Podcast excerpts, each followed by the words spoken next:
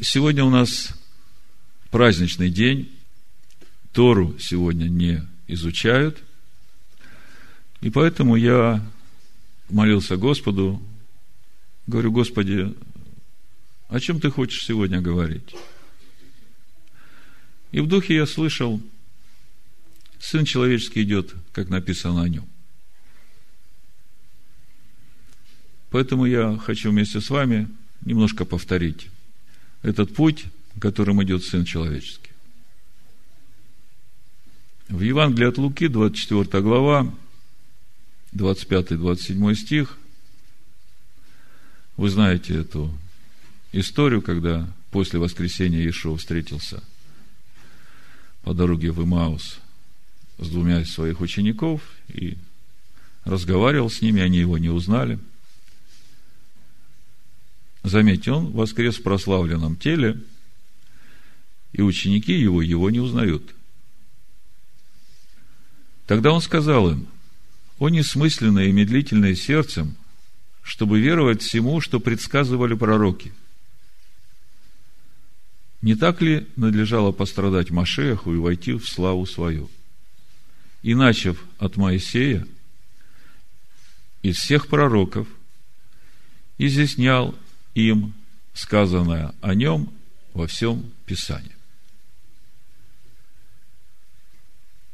Мы сейчас посмотрим, что говорят о нем Писания, каков его путь, как он реализовался. Я хочу, чтобы мы, разбирая эти этапы пути Машеха Иешуа в этом мире – задумались о том, что его путь в этом мире еще не закончился. И когда мы сейчас посмотрим, как прошел Машех Иешуа свою первую часть пути в этом мире, насколько это все точно соответствует тому, что о нем говорит Моисей и пророки, то мне бы хотелось, чтобы это заставило каждого, который будет слушать эти простые, известные нам вещи, чтобы все это заставило его задуматься о том, что если так точно все исполнилось о нем из того, что уже было сказано и что нам известно, то стоит ли сомневаться в том, что когда он придет второй раз, что-нибудь пойдет по-другому, не так, как сказано в пророках. Вы все знаете, как начинается его служение.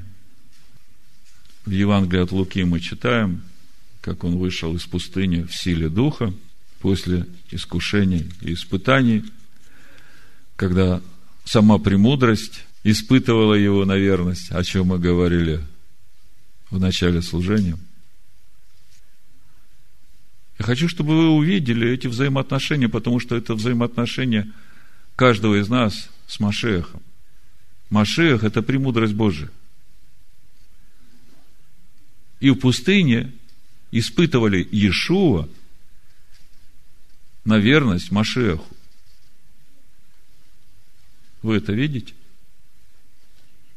И вот, когда он прошел это испытание и показал свою верность,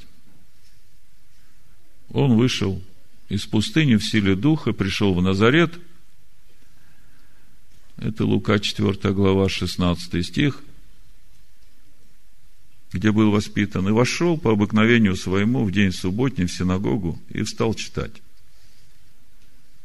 Ему подали книгу пророка Исаия, и он раскрыл книгу, нашел место, где было написано «Дух Аданая на мне, ибо он помазал меня благовествовать нищим, и послал меня исцелять сокрушенных сердцем, проповедовать пленным освобождение, слепым прозрение, отпустить измученных на свободу, проповедовать лето Аданая благоприятное.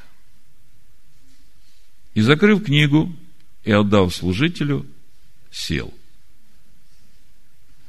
И глаза всех в синагоге были устремлены на него. Скажите, что идет после лета? осень. Чем осень характерна, вот как сезон,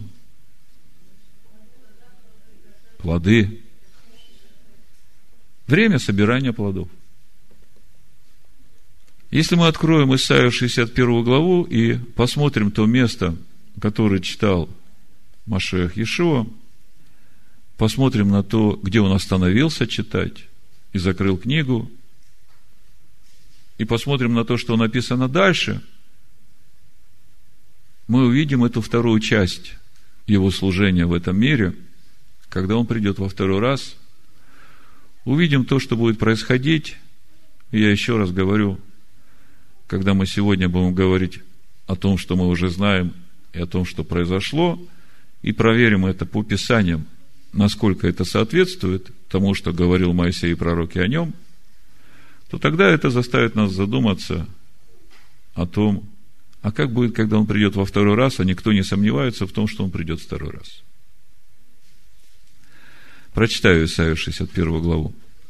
Начало, первый стих. «Дух Господа Бога на мне, ибо Адонай помазал меня благовествовать нищим, послал меня исцелять сокрушенных, сердцем и проповедовать пленным освобождение и узникам открытие темниц, проповедовать лето Аданая, благоприятное. И здесь вот он закрыл книгу. Хотя дальше нет ни точки, ни запятой, а есть союз «и». И день мщения Бога нашего. То есть он дошел до союза И и закрыл книгу. Все на него смотрят и думают, а почему не дочитал хотя бы до конца стиха? Прямо на середине стиха взял и закрыл. А он говорит, ныне это исполнилось. А вот то, что дальше написано, исполнится, когда я приду во второй раз. Давайте посмотрим по Писаниям, что же уже исполнилось ныне. Ну, начнем с того, что еще говорят Писания о соответствии пути Машеха Иешуа тому, о чем говорят Писания. Матвея 26, 24 написано, впрочем, Сын Человеческий идет, как написано о нем. Проповедь я так и назвал. Сын Человеческий идет, как написано о нем. Иоанна 5 глава, 46 стих, тоже написано, «Ибо если бы вы верили Моисею, то поверили бы и мне, потому что он писал о мне». Если же его писанием не верите, как поверите моим словам? Первое послание Коринфянам, 15 глава, 3-4 стих, апостол Павел пишет, «Ибо я первоначально преподал вам, что и сам принял. То есть, что Машех умер за грехи наши по Писанию. То есть, так было о нем написано. И что он погребен был, и что воскрес в третий день по Писанию. Подумайте, в Писаниях есть и то, что он умрет за грехи наши, и то, что он воскреснет в третий день. Давайте посмотрим, где обо всем этом написано. Ну, поскольку у нас сейчас праздник Песах, и это как бы отправная точка земного служения Машеха в этом мире, потому что мы знаем, что он как агнец был заклан еще до сотворения мира. Это в первом послании Петра. Мы можем об этом прочитать. Я прочитаю. А с 17 стиха буду читать, чтобы контекст понимать. И если вы называете отцом того, который нелицеприятно судит каждого по делам, то со страхом проводите время странствования вашего.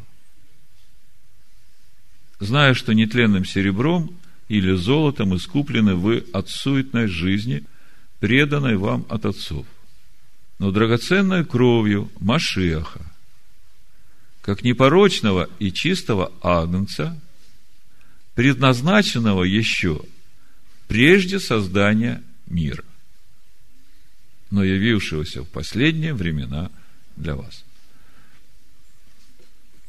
Когда читаешь эти стихи, понимаешь, что глупо обвинять Адама за то, что он согрешил в Эдемском саду. Потому что Агнец был заклан еще до того, как был сотворен этот мир, до того, как был сотворен Адам. И мы знаем, что Агнец был заклан именно для того, чтобы искупить грехи человека. И тогда любой здравый человек, сопоставляя эту информацию, начнет понимать, что во всех этих процессах есть определенный замысел Всевышнего – Именно проходя через эти процессы, будет рождаться это новое творение. Бог все дела свои покрывает тайною, написано. А дело царей исследовать эти тайны. Так вот, этот агнец, который был еще предназначен прежде создания мира, приходит в этот мир – по Писаниям, которые уже написаны и даны. И смотрим, как это происходит. Народ 400 лет находится в Египте, в земле не своей, если точнее.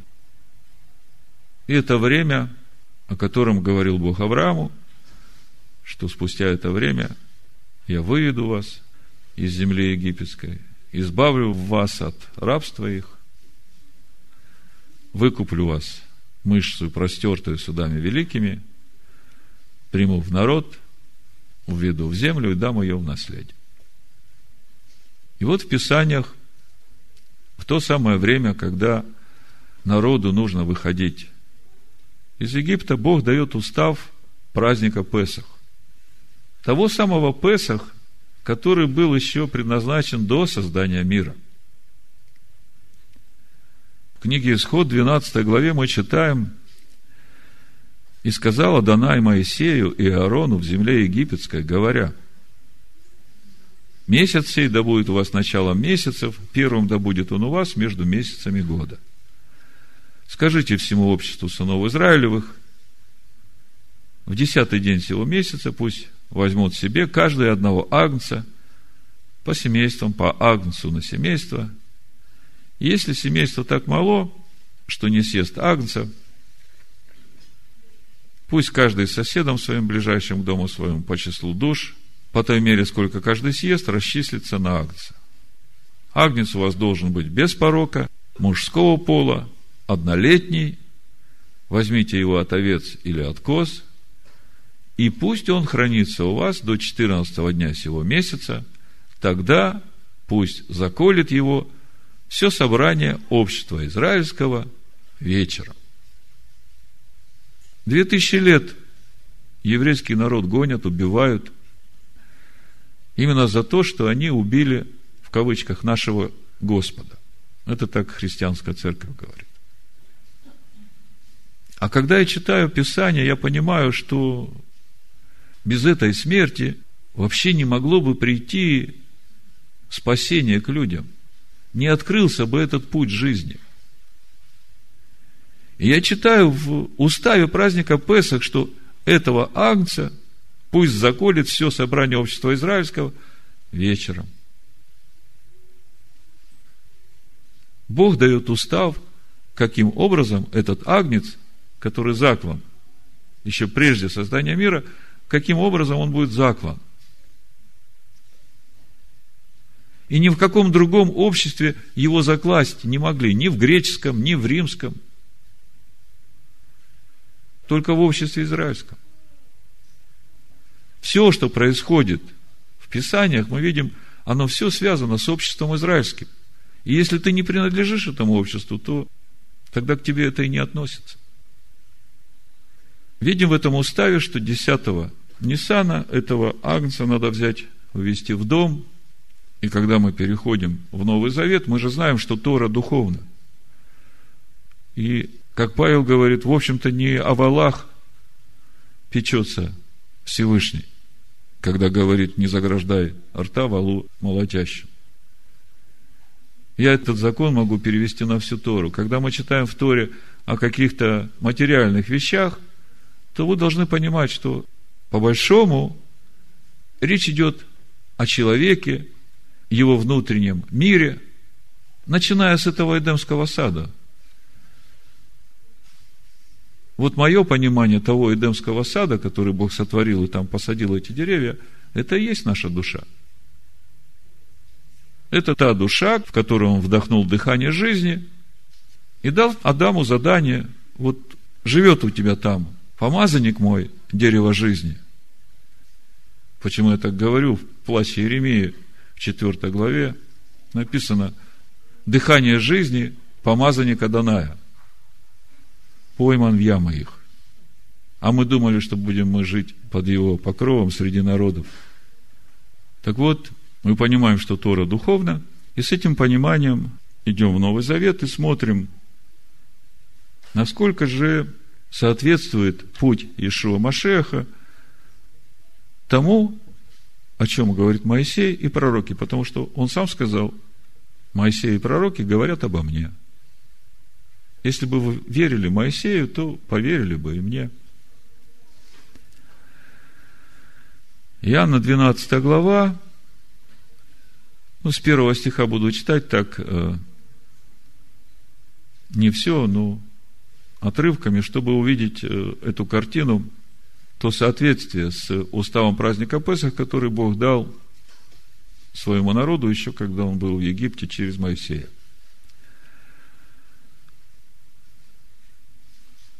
Читаем. За шесть дней до Песах пришел Ишуа в Вифанию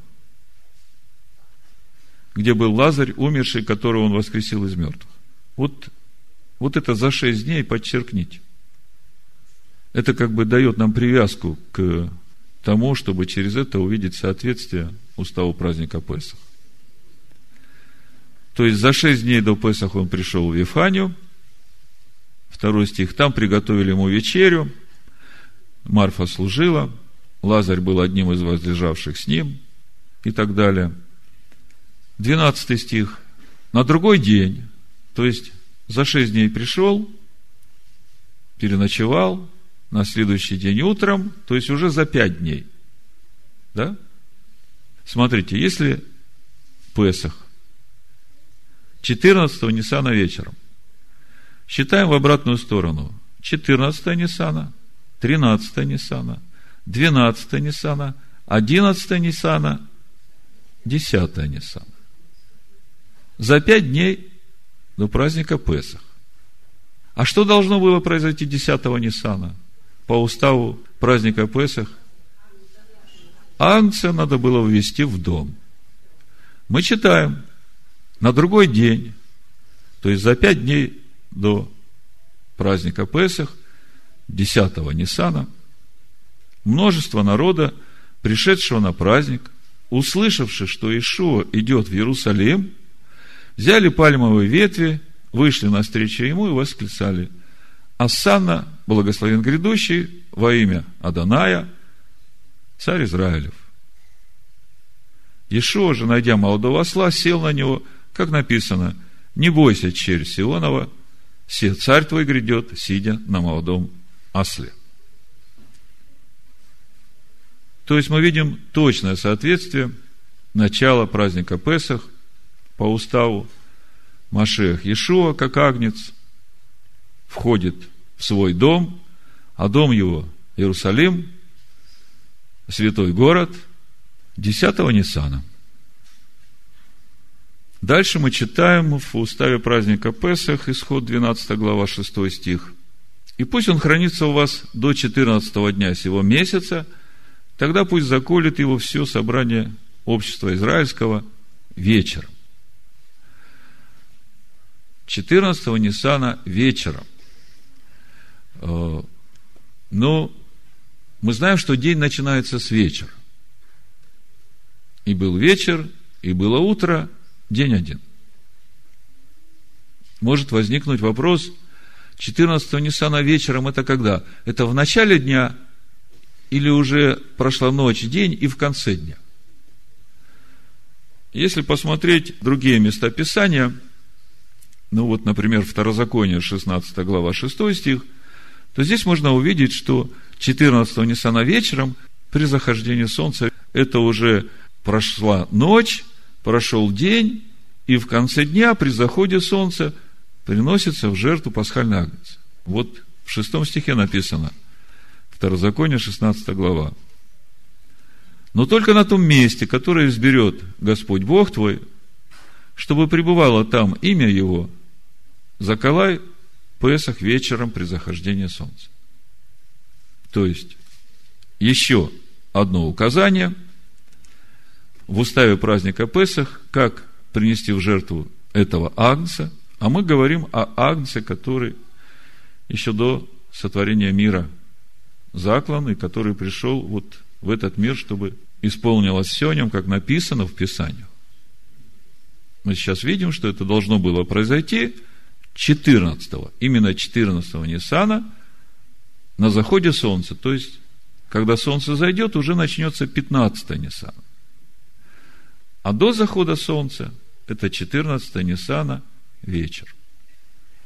Ну, этот же самый устав в книге Левит, 23 главе, там все праздники Аданая даны, и те, о которых мы сейчас говорим, и те, которые будут осенью, о которых нам следует задуматься, поскольку если все так скрупулезно и точно исполнилось в первой части его прихода, там, где он прочитал и закрыл книгу, то я думаю, после всего, что мы увидим, не будет уже никаких сомнений в том, что когда он второй раз придет, будет все точно так, как написано в Писаниях, только нам на это надо увидеть и понять, что будет.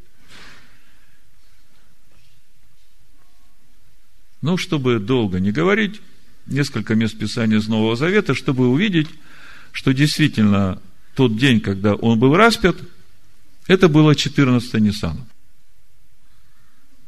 Иоанна, 19 глава, с 14 стиха. Прочитаю. Тогда была пятница перед Песах и час шестой. Ну, в Израиле время считается, значит, 12 часов ночи и 12 часов дня. Ночь делится на четыре стражи, вы знаете, по три часа. Об этом мы еще поговорим, если Господу будет угодно. Утро начинается с 6 часов утра. И когда говорят, тогда была пятница перед Песах и час шестой, то если перевести это на наше время, это получается где-то близко к 12, полдень. И сказал Пилат иудеям, «Се царь ваш». Но они закричали, «Возьми, возьми, распни его». Пилат говорит им, «Царя ли вашего распну?» Первосвященники отвечали, нет у нас царя, кроме кесаря. Тогда, наконец, он предал его им на распятие. И взяли Ишуа и повели, и, неся крест свой, он вышел на место, называемое Лобное, по-еврейски Голгофа. Там распяли его, и с ним двух других, по ту и по другую сторону, а посреди Иешуа. Пилат же написал и надпись, и поставил на стойке казни. Написано было Ишуа, Назарей, царь иудейский. И дальше с 30 стиха Здесь же в 19 главе читаем. Когда же Ишуа вкусил уксуса, сказал, свершилось. И, преклонив голову, предал дух. Но так как тогда была пятница, то иудеи, дабы не оставить тел на стойке казни в шаббат, ибо та суббота была день великий, просили Пилата, чтобы перебить у них голени и снять их.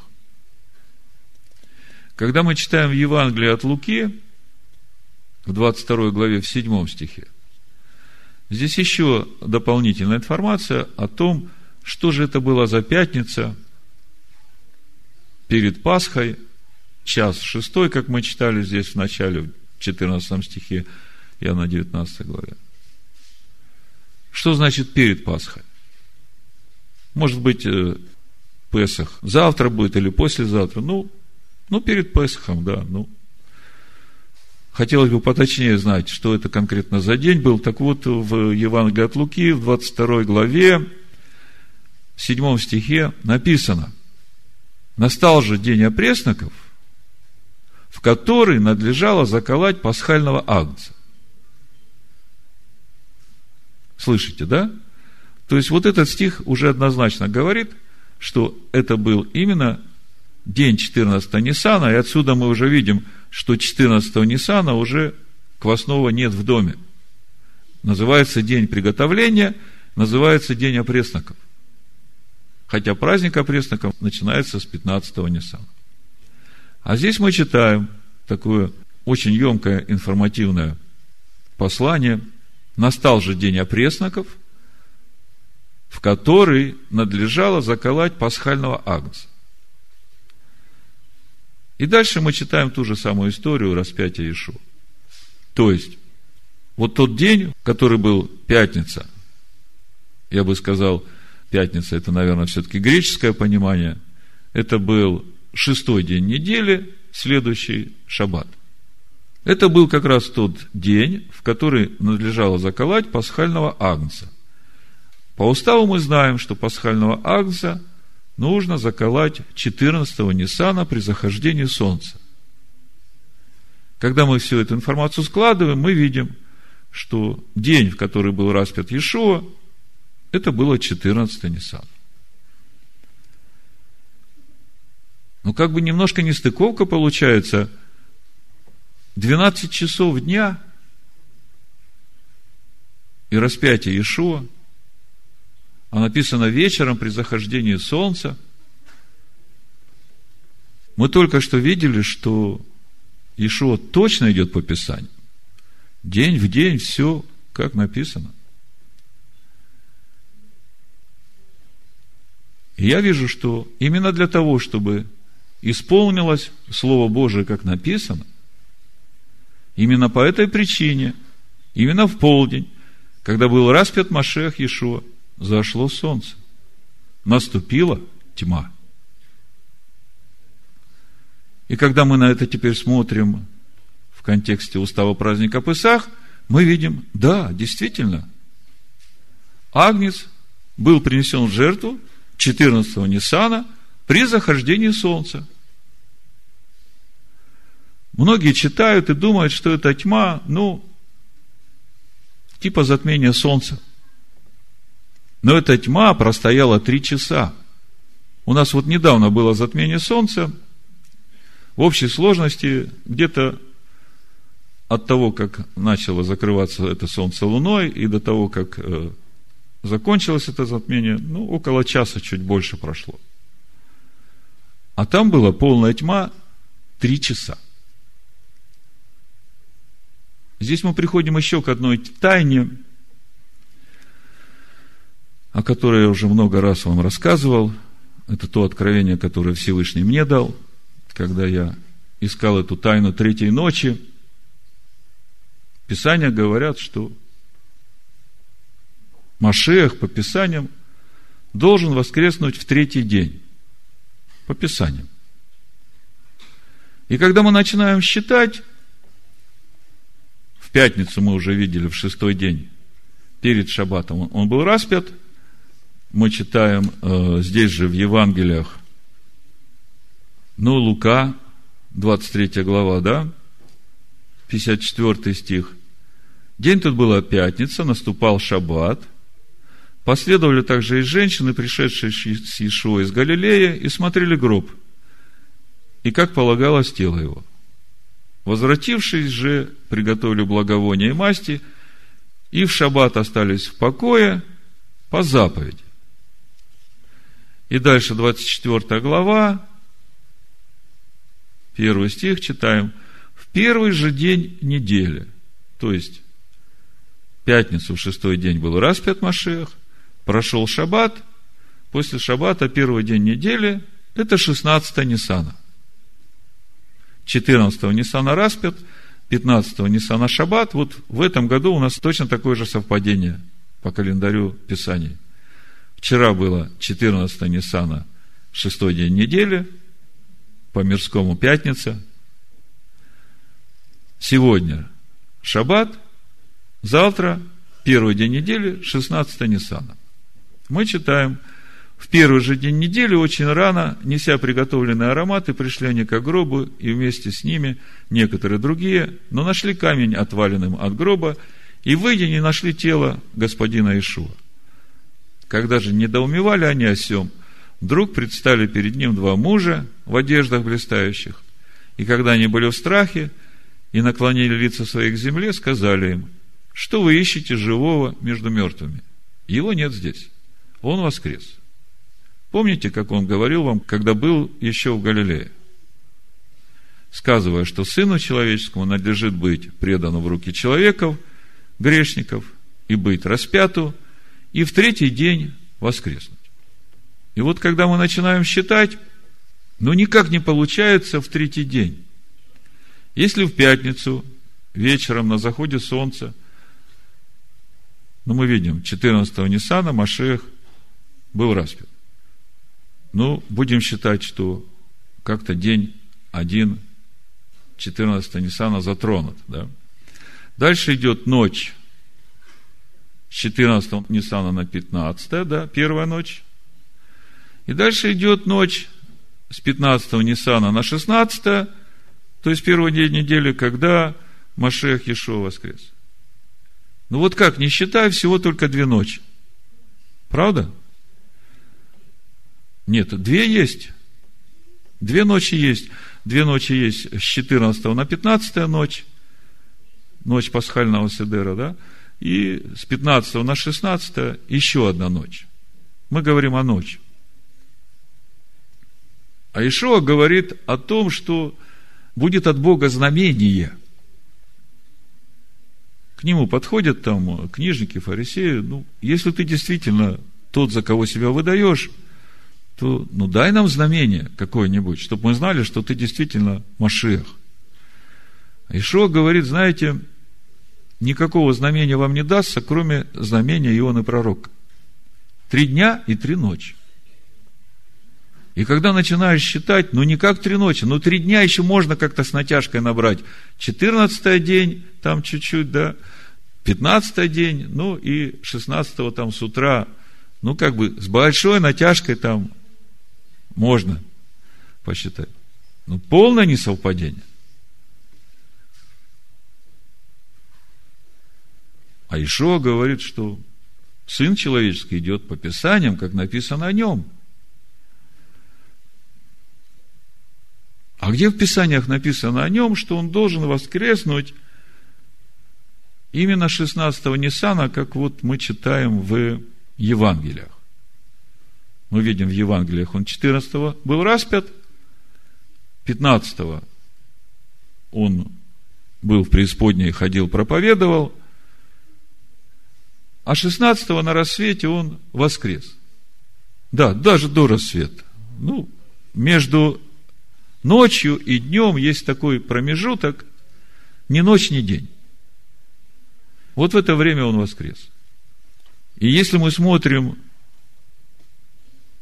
Писание, чтобы увидеть, где это в уставе праздника Песах, то в книге Левит, 23 главе, именно там, где Бог говорит о своих праздниках, мы читаем в уставе праздника Песах, давайте откроем Левит, 23 главу, прочитаем начало устава праздника Песах. С 4 стиха буду читать. Вот праздники Аданая – священное собрание, которое вы должны созывать в свое время. В первый месяц, 14 день месяца вечером, Песах Адонай. Это мы уже все увидели, констатировали. Пятнадцатый день того же месяца, праздник опресноков Адонаю, семь дней ешьте опресноки. В первый день да будет у вас священное собрание, никакой работы не работайте, то, чем мы сегодня занимаемся. В течение семи дней приносите жертвы Господу. В седьмой день также священное собрание, никакой работы не работайте. И сказал Господь Моисею, говоря, «Объяви сынам Израилевым и скажи им, когда придете в землю, которую я даю вам, и будете жать на ней жатву, то принесите первый сноп жатвы вашей к священнику. Вам слово «первый сноп» не отзывается? В Новом Завете мы читаем, что Машех Иешуа, он и есть этот первый сноп. Да? Так вот, смотрите, что говорит устав праздника Песах. Принесите этот первый сноп жатвы вашей к священнику, и он вознесет этот сноп пред Аданаем, чтобы вам приобрести благоволение. На другой день праздника вознесет его священник. Вот это на другой день праздника. Речь идет именно о 16-м Ниссана, потому что первый день был священное собрание, никакой работы не работайте, а на другой день праздника вознесет. В Торе написано «Мимо хорат а-шаббат». Кстати, это словосочетание стало предметом принципиального спора между мудрецами Торы. В чем суть спора? Если перевести на русский язык, то значит на следующий день после шаббата нужно принести вот этот первый сноп – и из-за этого время отсчета, потому что начиная с первого снопа, дня, когда возносится этот первый сноп, на рассвете вы видите, здесь написано, сейчас мы прочитаем, начинается счет Амера, вот эти 50 дней, которые заканчиваются встречей Всевышнего у горы Харив, когда Бог дает свой закон, когда начинает говорить народу, и когда мы переходим в Новый Завет, мы видим, насколько точно работает этот же устав, когда на 50-й день после вознесения первого снопа сходит Дух Божий на народ, собравшийся в Иерусалиме, праздник Шивоот. Так вот, если смотрим по Торе, написано, на следующий день после Шаббата приносится этот первый сноп. Хорошо, если 15 Ниссана выпало на шаббат. То есть, первый день праздника опресноков, 15 Ниссана, священное собрание. На следующий день после этого шаббата первый сноп. Но не всегда бывает так, что 15 Ниссана выпадает на шаббат. Бывает на другие дни недели, рабочие дни – которые становятся праздничными. Мы об этом разбирали, есть проповедь на эту тему. Я просто коротко напомню вам. Если углубляться и анализировать вот этот устав праздника Песах, то можно увидеть, что в этой же главе 23, когда речь идет о шаббате, речь идет о шаббат-шаббатоне. Именно здесь повторение того, что отношение Бога к шаббату – это не просто шаббат – день отдыха, а шаббат – шаббатон – это два уровня святости, да? Мы об этом говорили. А когда мы здесь говорим на следующий день после Га-шаббат, то вот этот А-шаббат – это конкретный день отдохновения, который является первым днем праздника опресноков. Понимаете? Но во всем этом уставе мы видим еще одно доказательство того, что Иешуа действительно есть этот агнец, который заклан еще до сотворения мира, о котором написано в Писаниях, а именно, что тот год, в который это произойдет, это действительно будет после субботы на воскресенье. Но это еще не все. Я просто хочу вам показать, насколько скрупулезно и точно в соответствии с Писаниями происходило все то, что произошло с Машехом Иешуа, что мы знаем из Евангелия. Мы остановились на том, что в полдень Машех Иешуа был распят, и зашло солнце. И через это мы видим, насколько Бог бодрствует на своим словом, поскольку сказано, что Агнец Песах должен быть принесен 14-го Ниссана на заходе солнца, Бог опять свидетельствует, что вот этот Иешуа и есть Машех, тот агнец, который заклан, потому что после его заклания заходит солнце. Осталось разобраться с третьей ночью, с тайной третьей ночью.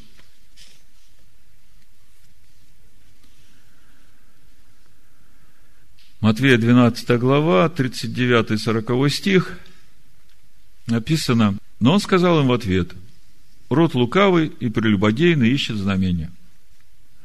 И знамений не дастся ему, кроме знамения Ионы пророка. Ибо как Иона был в чреве кита три дня и три ночи, так и Сын Человеческий будет в сердце земли три дня и три ночи. Речь идет о знамении.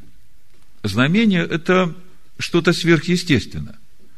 Потому что оно не вписывается в течение вот этого времени и понимания того, как мы воспринимаем этот мир.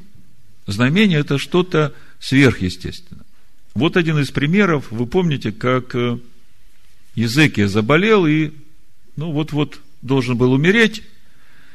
И Бог говорит Исаия, пойди скажи, что я услышал его молитву, он будет жить, я ему прибавил 15 лет.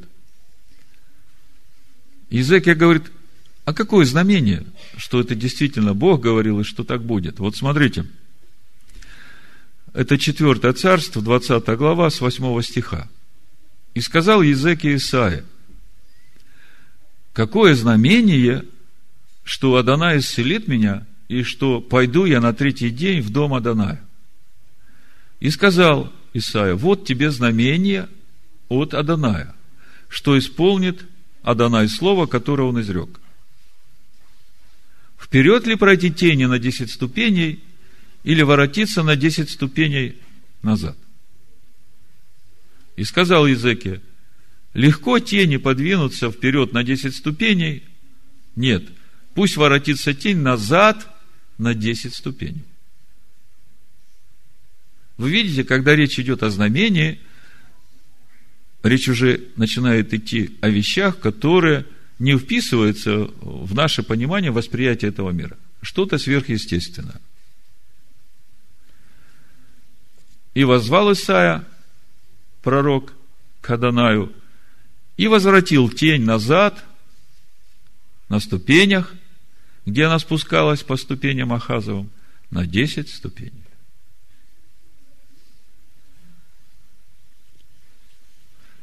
Вот когда раньше были механические будильники, да, может быть, сейчас и э, электрические тоже,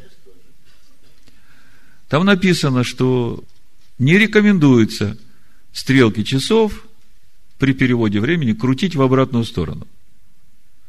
Потому что сломается этот механизм времени, и часы испортятся –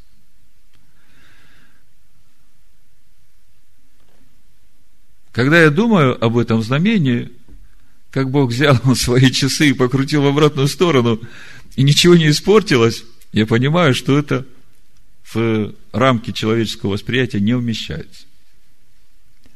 Я понимаю, что с таким же успехом, как Бог покрутил часы назад, Он может с таким же успехом покрутить часы вперед. А может просто в какой-то момент взять и остановить эти часы и один день будет как два дня. И в Писаниях тоже об этом есть. Вот смотрите. Это Егоша бен Нун, Иисус Навин, 10 глава, 12-13 стих. Написано, Егоша возвал к Адонаю в тот день, в который предал Адоная Мария в руки Израилю, когда побил их в Гаваоне – и они побиты были пред лицом сынов Израилевых, и сказал пред израильтянами, смотрите, говорит Егоша бен Нун, человек, который является устами Бога. Потому что в этом человеке живет Машех. И когда уста Бога, Машех, говорят через этого человека, Бог говорит. А когда Бог говорит, так оно и становится. Так вот, и сказал пред израильтянами, стой, солнце, над Гаваоном, и луна над долиною Айлонскую. Короче, часы. Именем Машеха Ишуа я повелеваю вам вот сейчас вот остановиться, и не только часам, вот солнцу, где оно стоит, стоять там, а луне, где она стоит, стоять там. Ни влево, ни вправо, ни вперед, ни назад, ни вверх, ни вниз. Замрите. Есть такая игра. Замри. И остановилось солнце.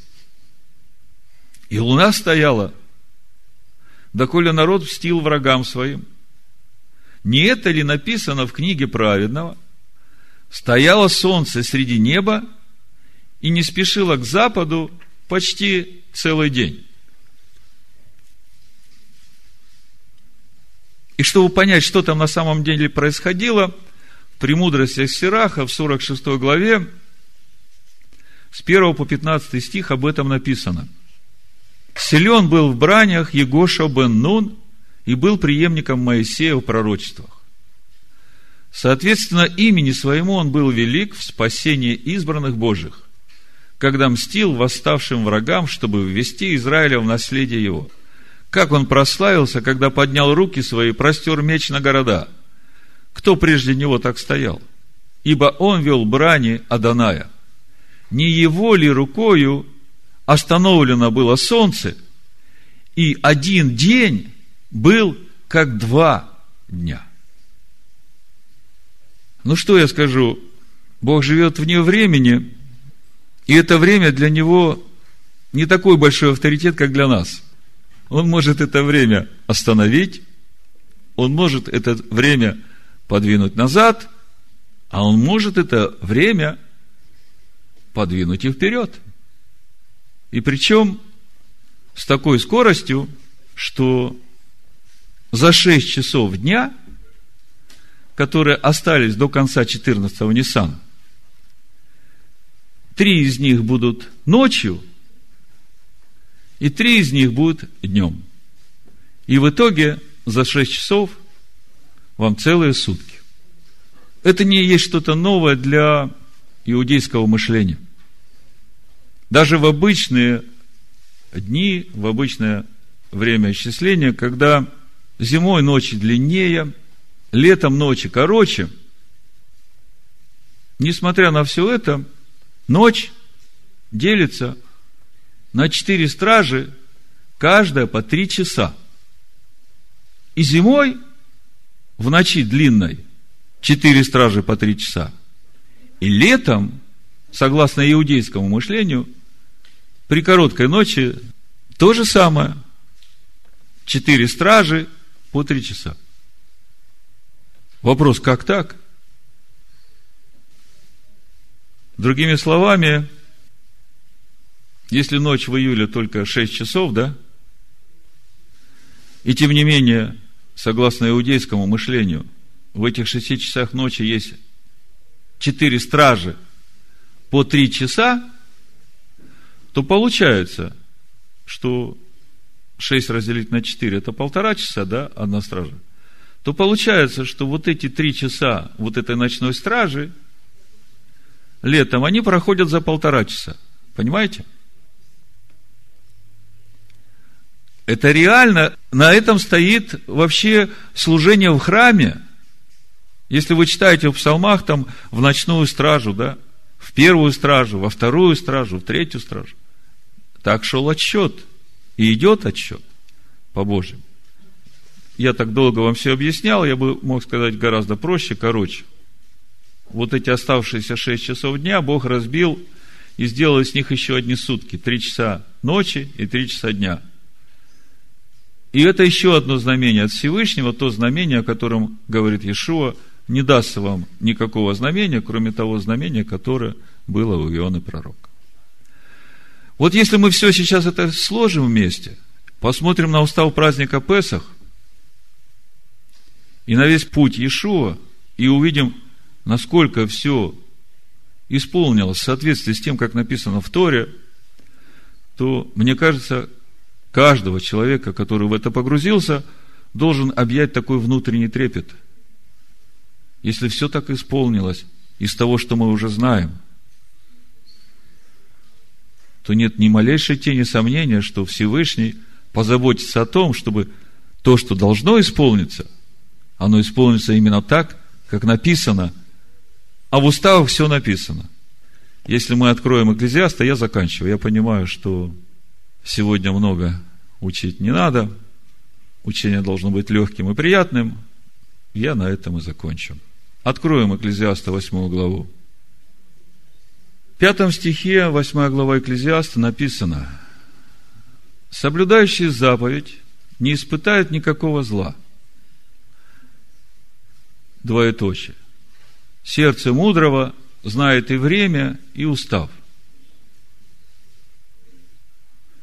То есть, соблюдающий заповедь не испытает никакого зла именно потому, что он знает и время, и устав. Вот сегодня сестра сказала, как хорошо, когда ты находишься в нужное время в правильном месте.